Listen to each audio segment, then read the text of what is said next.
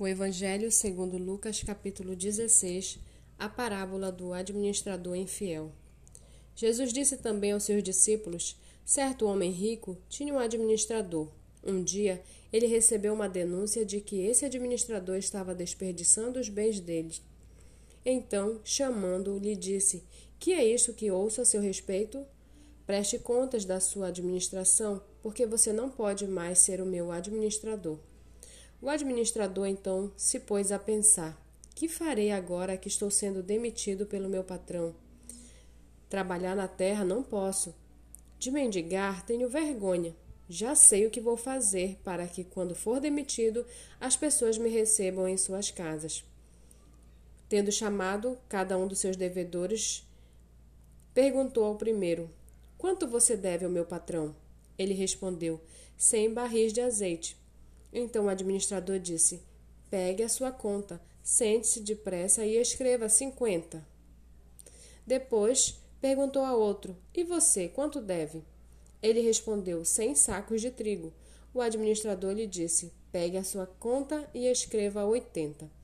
E o patrão elogiou o administrador infiel por sua esperteza, porque os filhos do mundo são mais espertos na sua própria geração do que os filhos da luz. E eu recomendo a vocês: usem a riqueza injusta para fazer amigos, para que, quando a riqueza faltar, vocês sejam recebidos nos tabernáculos eternos. Quem é fiel no pouco também é fiel no muito. Quem é injusto no pouco também é injusto no muito. Portanto, se vocês não forem fiéis na aplicação da riqueza injusta que lhe confiara, quem lhe confiará a, verdadeira riqueza? Se vocês não são fiéis na aplicação do que é dos outros, quem lhe dará o que é de vocês? Nenhum servo pode servir a dois senhores, porque irá odiar um e amar o outro, ou irá se dedicar a um e desprezar o outro. Vocês não podem servir a Deus e à riqueza. Os fariseus que eram avarentos ouviam tudo isto e zombavam de Jesus. Mas Jesus lhes disse: vocês são os que se justificam diante dos homens, mas Deus conhece o coração de vocês, pois aquilo que é elevado entre os homens é abominação diante de Deus. A lei e os profetas duraram até João. Desde esse tempo, o evangelho do reino de Deus vem sendo anunciado e todos se esforçam para entrar nele. E é mais fácil passar o céu e a terra do que cair um tio sequer da lei. Quem repudiar a sua mulher e casar com outra comete adultério, e aquele que casa com a mulher repudiada pelo marido também comete adultério.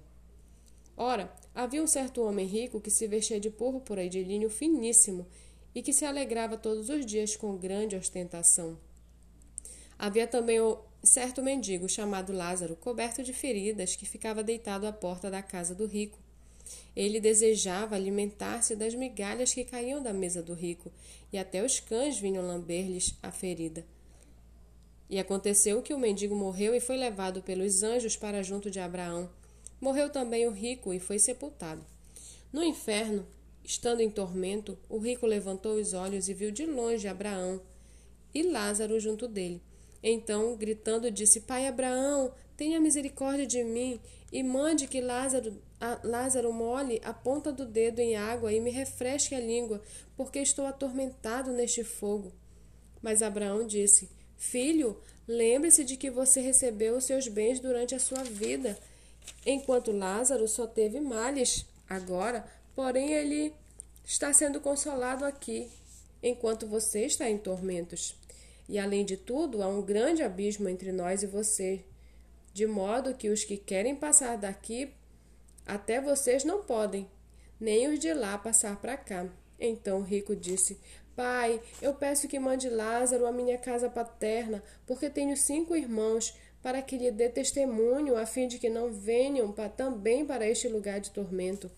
Abraão respondeu: Eles têm Moisés e os profetas, ouçam-nos. Mas ele insistiu: Não, pai Abraão, se alguém dentre os mortos for até lá, eles irão se arrepender. Abraão, porém, lhe respondeu: Se não ouvem Moisés e os profetas, também não se deixarão convencer, mesmo que ressuscite alguém dentre os mortos.